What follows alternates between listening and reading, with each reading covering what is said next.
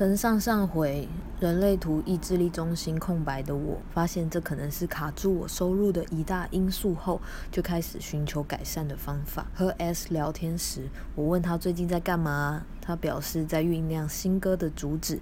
我大吃一惊，因为如果是我，就只会说在想歌要写什么啊。一比之下，真的听起来好便宜。我于是和他请意，因为我回答别人。